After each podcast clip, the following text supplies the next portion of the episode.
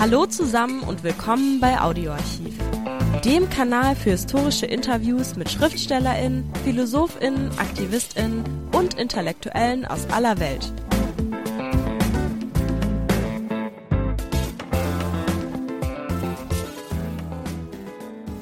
Hallo, was ist ein gutes Interview? Muss man sich vorbereiten? Braucht man ein Studio, TechnikerInnen und den ganzen medialen Apparat? Wir glauben nicht. Häufig genügt auch der Zufall, wie 1995. Ein Zufall hatte uns Hannah Kralls Buch Existenzbeweise finden lassen. Ein Buch mit Geschichten, ein tolles Buch. Die Wucht hat uns den Atem verschlagen.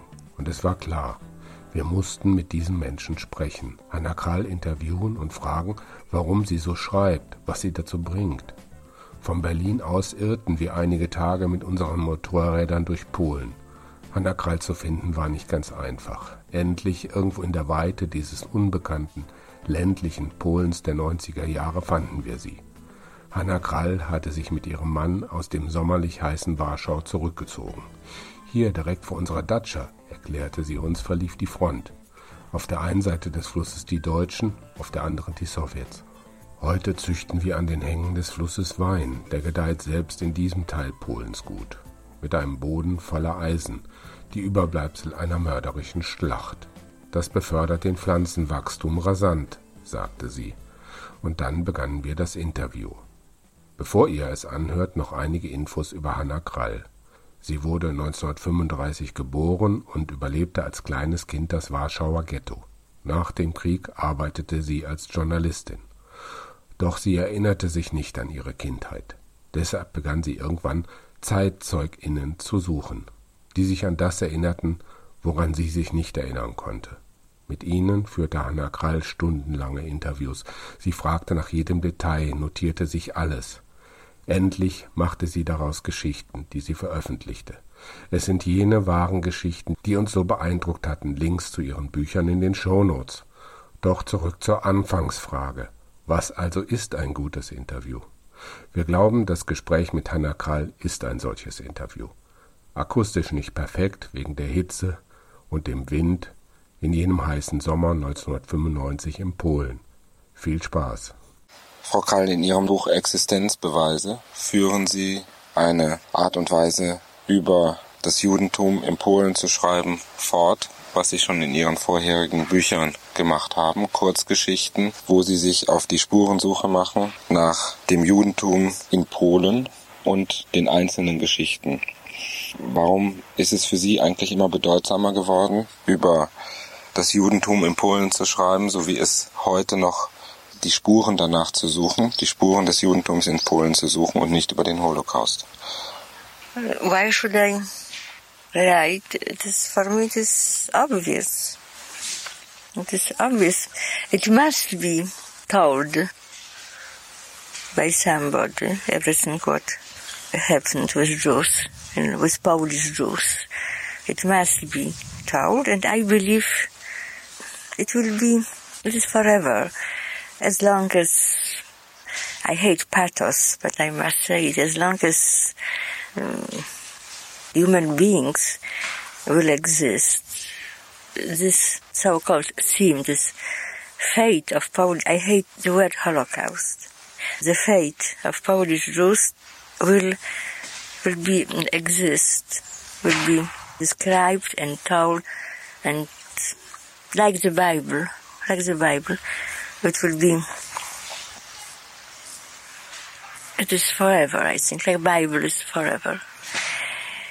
And I am in the good situation that I can meet people who remember. People, people who remember their, it is the last moment when they can tell. And uh, maybe I am the last person who can talk with them and with whom they can, they want to talk and I have an impression that I must be in a hurry. That it needs time, but I must do it. These people are dying, and they don't. For, for a moment, they will. There won't be any witness. And I don't want, and I don't write about dying, about killing. I am not strong enough. I am not strong and I am not courage enough for writing and I am not gifted as a writer enough. I cannot write about killing, about dying. I want to write about the memory, about the world, the world which was killed. As you know, the world of Polish Jews was very interesting, very rich, with wonderful um, culture, with language, with uh, literature, with songs, with habits, with jokes, with dishes, with kitchen, with as, as a world, as a civilization. And it was killed forever. And um, I think about this world with, with nostalgia. With nostalgia, I, I I don't remember my own. I don't remember this world. So I must describe this world only remembered by somebody else. Maybe you noticed that there's many, many details, many details in my books. The small, small, small details. When you see the world, you see only the details, only small things. And I can describe the world only through the small, significant, yes, significant details. Very important are the names of the people. They are like monuments in the story. I put as many names as it is possible, possible from literature point of view, because of course from time to time I must remember about reader. But uh, every time when I uh, find original name, then I put it to my book. I explained it in my last book. Uh, somebody asked me, some Polish woman asked me why, why are you writing all these things in your copybook or in your note? And then I said, you know, all these people, they haven't graves. They haven't matzeva, you know, with the name. So let them stay in my books, in my books. And what is very interesting that when I meet some people who remember, they always tell me about when they tell me about the job of the people of the Jewish people of the magazine stores. It is very important what, for instance, what they bought, what they were selling in the shops. This old man from Toronto, who told me long letters about store of, of his parents in Leżajsk. It was a long, long list of things, of things in, in the store, and I wrote it. If you remember, I wrote where um, before Pesach they painted their houses, and I wrote the names of of the owners of, of, of shopkeepers with these um, paintings with uh, white and with colors and so on. And then I feel that they exist around me, you know, all these people with names, with addresses, with clothes, with jokes, with things they sell, they buy, they build, they hate. Then, then for a moment they are still alive and they are around me here. Don't you feel sometimes helpless that you are creating as a writer this world in confrontation to what was real? At first I am unhappy that I don't remember. I am jealous. I am very jealous. Some of my friends who are two, three, four years older than I am, even two years the difference. It is very important because they remember something. And I am so jealous, you know, about about, about memory. Gleich geht's weiter mit dem Interview. Zuvor noch der kurze Hinweis. Liked uns, wenn es euch gefällt. And of course, it is awful feeling, awful feeling. I don't remember anything. I don't remember. And I try to dig, to dig, you know, from someone's memory, some details. And it is not so often that people remember details. People are um, forgetting.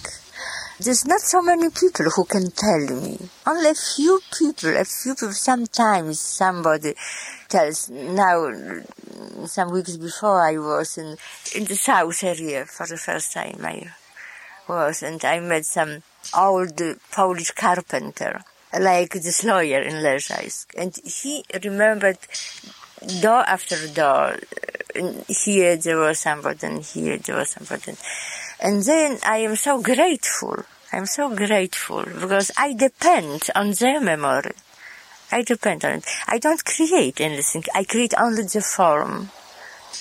But I don't create the story. The story is created. Every story is created by somebody else. Try to guess by whom. I don't know it. There must be a point where someone can't remember. The story ended. There's one story you wrote. I read. I was very lucky that he didn't told me that she didn't told me this and this because then he would spoil me yeah. the word. Yes. and this I, I Sometimes I feel, you know, sometimes from time to time, I want to improve the story as a writer. No, I think this story should be a little bit different, and it is a big temptation to improve the story, but I am not allowed to do it. Sometimes I try to do the small, you know, the small difference, improve it in, in German, it is awful word. And really, then I'm afraid that after next question somebody said, oh no, no, no, it was another way and, and the whole story will be destroyed. But honest reporter, and I believe I am honest, must ask the questions till the end, you know, must ask. till the end. That means you said before you are not writing about killing, Yeah, of but course. still, for me as a reader, there is a lot of killing inside Of because it belongs to this Of life and this course, situation. in every story is this. In every story is this, of course. But still, there in these stories, there is uh, not only keeping something, but also find something. Find identity. You talk always about people who are searching. They live and then they found out they are uh, maybe Jewish. So Yes, they this is the start to create. story. This is the biggest story in my Yeah. book, Niepamięć, Oblivion. That's what you will find it. It's about Polish parents of Jewish children, or about Jewish children of Polish parents. Because during the war, Polish families uh, saved small kids, small kids, five, six days, or weeks, or months, kids, Jewish kids. They baptized them, they saved them, they gave them the Polish names, Christian names, and adopted them. And they never confessed them the truth. And now they are dying. And the time of dying really is the same for for many of them. Maybe they, they were in the same age. They were young people during the war. And before this, they want to confess the truth. And I'm surrounded by people. This is the association of uh, so-called Holocaust children. They created association in Poland. In the world it exists. They discovered last weeks, last years, last years, that they are Jews. At first, they discovered that their mother wasn't their mother. It is the first thing. It is a horrible thing, you know, for, can you imagine how awful it is to discover that your mother is not your mother and that they are not Poles, they are Jews. And at that moment, they lost two mothers. Polish mother, who is not their mother, and Jewish mother, who existed and who was killed. And in that moment, they became real orphans, orphans, and they lose, they lost two mothers in the moment. And you know that I observed that necessity to belong to past, to belong to family is very, very strong. They are so unhappy, they are so depressed, they are ill, they are ill, you know. Sometimes they're in deep depression. And I think it is much more awful than memory about, it is much more awful than the most awful memory, you know. Uh, you think it's more awful than Then the memory about they, they were uh, killed and yes. your parents were killed and you knew that uh, since Yes. you uh, Yes, yes. grew up, you know my parents were Yeah, killed in yes. Auschwitz or Treblinka and Yes, yeah, yeah. But uh, uh, always the same, the same question. If the Polish parents should tell everything, if, if they should do it. uh, in every story there is another solution for this problem. Yes, No, there is no it- good solution. No, no good good solution exists. Uh, some people were found by Jewish organization after the war, uh, some of these children, and they were mm, taken to Israel. And some of these people uh, stayed with Polish parents. And all of them, all of them are in the same psychological situation. They want to know something and they try to know something and the good solution doesn't exist. I am afraid. There is one story uh, where they are together on a lorry, a child, and the mother sent the child to a German officer to say I'm Polish. And they meet after a long time the brother in America. And From time How to time, a good German appears in my story. as I read your stories, there is no one really good and no one really bad. There's one story of one Jewish. He had to bury all the dead Jewish he put in the ground. And then he said, okay, I will be the last. But then another Jewish came and cut his head. But this one was also not happy because his head was also cut By Polish, By- by, by Polish, uh, gangster. uh, by Polish yeah. gangster. Everything was true. I checked cannot- it. I cannot checked imagine. it. I This checked the, every detail of the story. I checked. It is true. It is very strange. For the first time, mm, I thought. Then I thought, who created all this fate? Who created? Who created destination or God or devil? We are created by somebody who likes points. Pay attention. Everything has some points. You know, you know the puzzle, this, uh, this puzzle with the small, small detailed, small parts of the picture.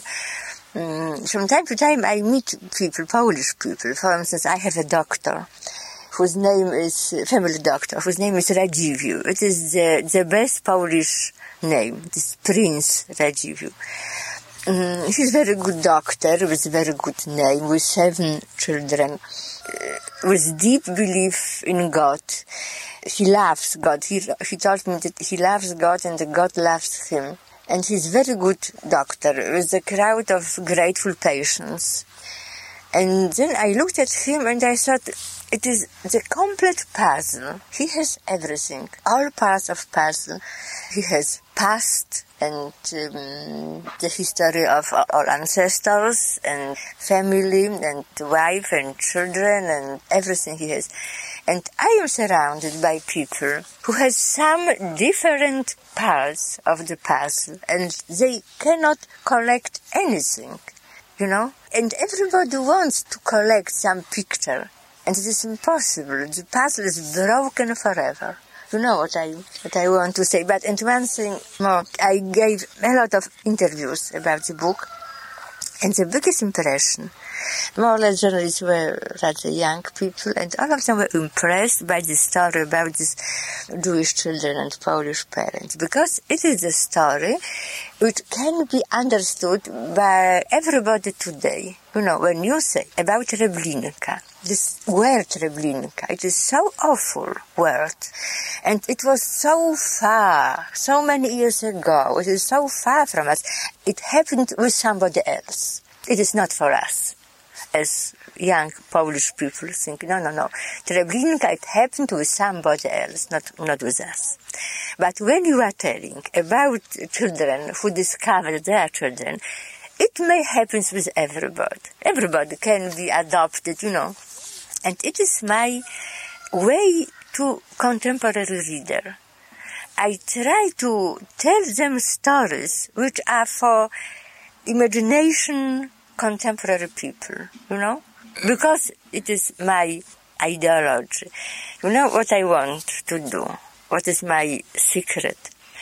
I would like to tell story the way I would like people to feel compassion for victims for victims, you know. Polish people, I would like them to feel compassion, to feel sorry for Jews, and Jews for Poles, and and maybe even for Germans, maybe for Germans as well. As I felt sorry, uh, you cannot imagine, for, but for Axel von dem Bussche, I told about him in previous book, yes, Tanz von der Hochzeit, in uh, Phantomschmerz. For the first time I felt sorry for German officer. I think when people uh, feel sorry for another people, it is the only way, it is the only way, it is the only duty of the writer, and it is my only duty, you know, to insist on people, to insist on them to feel sorry for other victims, for other people.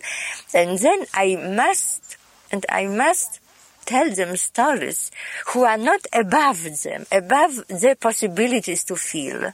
You know what I translated for po- proper German, I beg you, I beg you depends it maybe on the time the last survivors they're going to die. Is it maybe the time that the writer must write another way?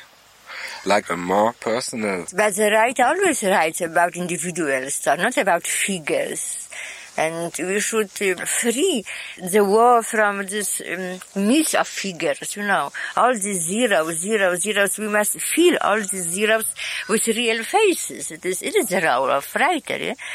All these figures with long uh, row of zeros is good for historians, for politicians, but not for a writer.